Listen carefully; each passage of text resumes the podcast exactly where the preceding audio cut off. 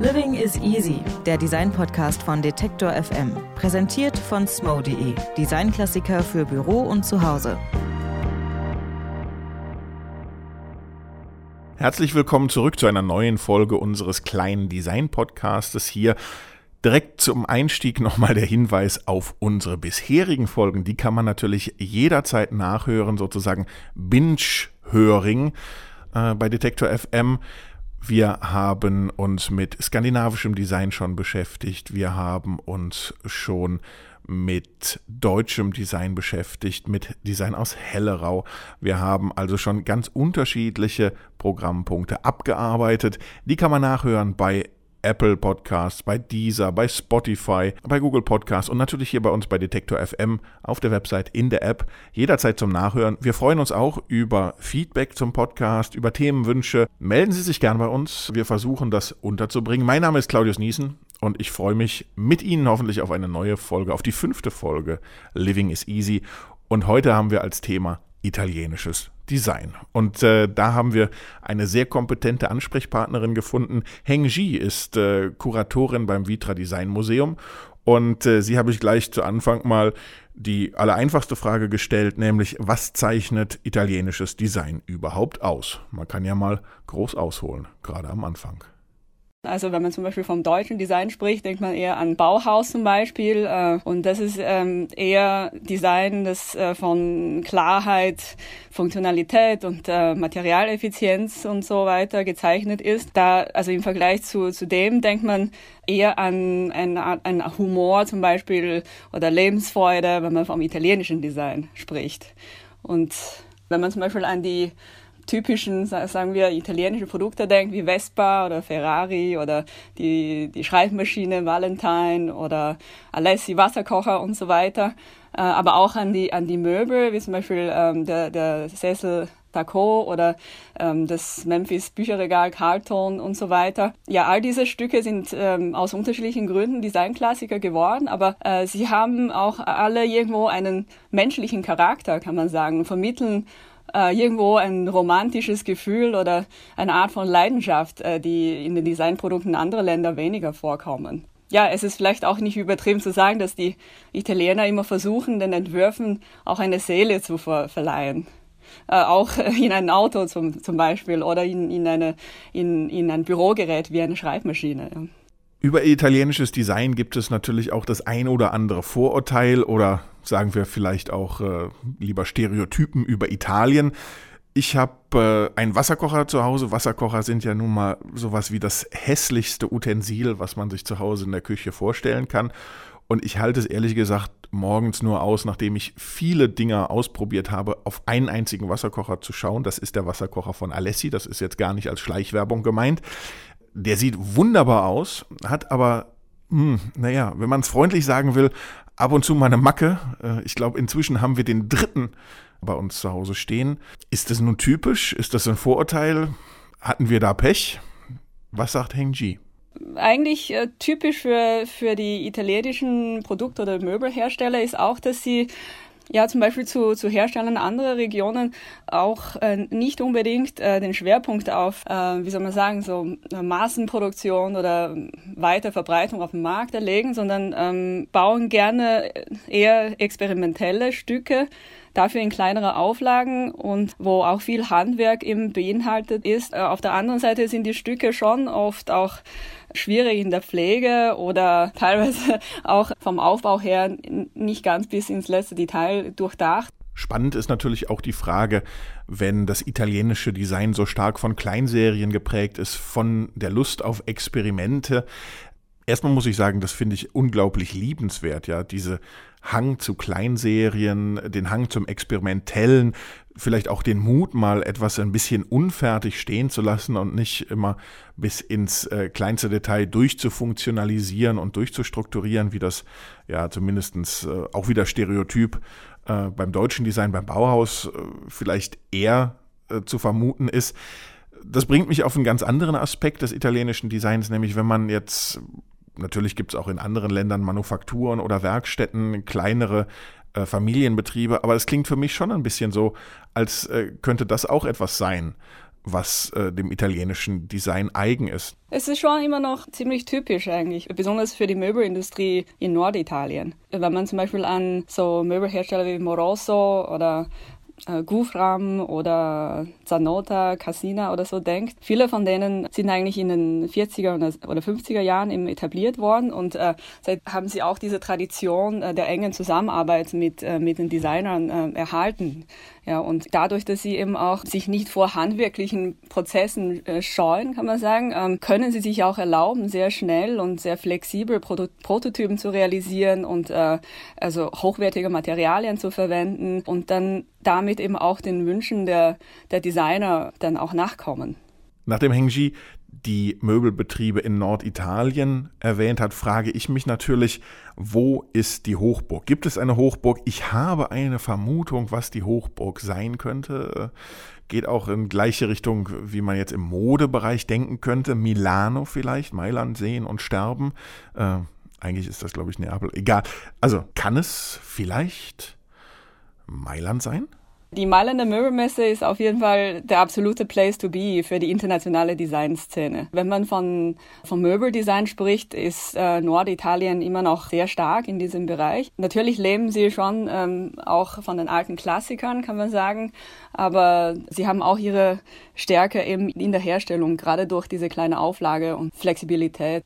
Nachdem wir uns jetzt über die allgemeine Verfasstheit von italienischem Design ausgetauscht haben und auch ein bisschen über Stereotype und wie italienisches Design überhaupt entsteht, also in welchen Firmen und wo, äh, ist natürlich die zentrale Frage, welche Köpfe gibt es, die das italienische Design prägen und gibt es die überhaupt? International bekannt ist das italienische Design äh, eher in den 50er Jahren. Also da hat eben Italien äh, ein sogenanntes Wirtschaftswunder äh, erlebt. Und durch andauernde Hochkonjunktur am Ende der 50er und Anfang der 60er Jahre ist eben auch eine rasante Entwicklung der Industrie hervorgegangen. Und dadurch sind auch neue Bedürfnisse für einen bürgerlichen Wohnstil entstanden, oder den sich immer mehr leisten können und wollen. Und da sind dann äh, berühmte Design, äh, Designerfiguren wie also wie die Gebrüder Castiglioni oder Carlo Scarpa und so weiter auf die internationale Designbühne gekommen, die auf der einen Seite sich unter dem internationalen Einfluss aus Amerika und aus Skandinavien eben einen modernen Stil entwickelt haben, aber auf der anderen Seite aber schon auch äh, eine eigene Formelsprache mit Humor und Leichtigkeit geschaffen haben. Später, äh, in den 60er und 70er Jahren, sind aber dann Gruppierungen eben entstanden, die eher angefangen, also gegen den Mainstream zu protestieren. Also da sprechen wir zum, äh, zum Beispiel von den Gruppierungen von Radical Design, Anti-Design und äh, später dann zum Beispiel Archimia, die Gruppe und, und die bekannte Memphis-Bewegung. Ja, also eigentlich durch diese ganzen Bewegungen durch stand eigentlich Ettore Sozzas schon fast immer im Zentrum. Also er ist auf jeden Fall einer der ja, bedeutendsten Designfiguren Italiens, die auch eben immer diese bekannte Bewegungen, Strömungen sehr stark beeinflusst hat, auch geleitet hat, kann man sagen. Ja, genau nach den Köpfen, nach den Strömungen, nach den Gruppen, über die wir jetzt ein bisschen was gelernt haben, stellt sich natürlich die Frage, was ist mit konkreten Produkten? Wir kennen natürlich einige. Welche sind denn prägend und äh, welche Geschichten gibt es auch zu einzelnen Produkten? Das klingt ja äh, im Zuge dieser, ich sag mal, gesellschaftskritischen Umgangsform mit Design die die italienischen Designer da leben, doch ganz spannend, was da überhaupt für Produkte rauskommen können. Während äh, Radical Design Bewegung haben die Designer und Architekten schon Manifeste geschrieben und äh, äh, transdisziplinär gearbeitet äh, und so weiter. Aber äh, sie haben dann schon äh, versucht, auch äh, äh ihre gesellschaftliche Kritik äh, mittels der Sprache des Designs äh, zu vermitteln. Also da denkt man zum Beispiel ähm, äh, an so Persönlichkeiten wie äh, Gaetano Pesce. Ähm, also zum Beispiel äh, ähm, ein, ein Stück, das er äh, für Radical Design eben gemacht hat, das sehr bekannt ist, eben, äh, de, de so der Sofa La Mama. Das ist eben äh, ein roter Sofa, der ähm, ähm, eben die Form, die fruchtbare Form, kann man sagen, der Figur einer Frau eben hat und äh, aber an einer äh, Kugel, also quasi äh, also Ottoman oder als äh, so quasi Fußhocker eben äh, angekettet ist. Und das symbolisiert quasi eben diese gefangene fast äh, Position von äh, der Frauen in der Gesellschaft und in, äh, dadurch übt das Stück auch ein, ein, ein, eine gesellschaftliche Kritik aus. Die Stücke, die stark unter der, dem, dem Einfluss von, von Pop Art eben entstanden sind, ja, wie zum Beispiel äh, Sarko, also der, der Sessel, das ist dieser birnenförmige Sack, der von äh, Kunststoffkugeln eben gefüllt ist. Das ist einfach ein Sack, der auf dem Boden liegt und man kann sich reinsetzen und der Sack pa also passt dann sich an, quasi an die, äh, an die Form des äh, Benutzers. Oder man denkt auch eben an äh, äh diese, die Platone, also übersetzt heißt es große Wiese, ist äh, eigentlich eine Sitzlandschaft aus, ich glaube, über 40 also Polyurethan-Grashalme und von circa einem Meter Höhe. Dadurch entsteht quasi ein Stück Rasen und man kann auch mehrere Ras Rasenstücke eben zusammenstellen und dann kann man sich auch ja als Gruppen einfach sich äh, reinschmeißen, mehr oder weniger. Also beide, Sakro und äh, Platone, also die bieten einfach quasi eine unkonventionelle, äh, bodennahe äh, Sitzhaltung an und dadurch gibt es auch eine klare Verbindung äh, zu, zu den Hippie-Bewegungen damals. Und gerade mit Blick auf die heutige Zeit interessiert mich auch, äh, ob das immer noch so ist, ob italienisches Design immer noch diese Grundhaltung des Protestes lebt äh, und dabei so spielerisch und humorvoll ist. Ich glaube, das sind schon, äh, also Radical Design, ähm, Memphis und so weiter, das sind jetzt schon historische Bewegungen auch geblieben. Natürlich äh, sind die Designentwürfe teilweise Ikonen geworden, äh, die bis heute eben auch hergestellt werden. Aber jetzt wirklich so kritische Designbewegungen äh, aus Italien von heute gibt's meines Wissens nicht so viele. Aber auf der anderen Seite muss man dann auch sagen, dass gerade seit der Wirtschaftskrise im Jahr 2008 haben eigentlich diese kritische Bewegung, also Radical Design, Anti-Design, wieder äh, große internationale Aufmerksamkeit bekommen unter Designern und den Designinstitutionen. Einige der aktuellen Designbewegungen wie Critical Design oder Social Design greifen auch sehr gerne auf die Konzepte der Radical Design Bewegung zum Beispiel auf und beziehen sich auf diese kritische Haltung. Es hat vielleicht auch den Hintergrund, dass die gesellschaftliche Situation auch äh, irgendwo vergleichbar ist mit, mit der Ölkrise zum Beispiel von damals, von den 70er Jahren und so weiter. Also viel große Unsicherheit, sowohl auf der wirtschaftlichen als auch auf der individuellen Ebene.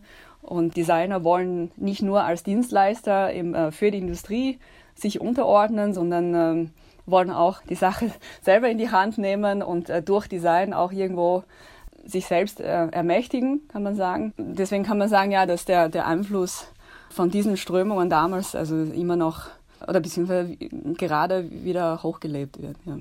Italienisches Design ist vielfältig, ist facettenreich, ist auch mehr als das, was man vielleicht an Stereotypen im Kopf hat.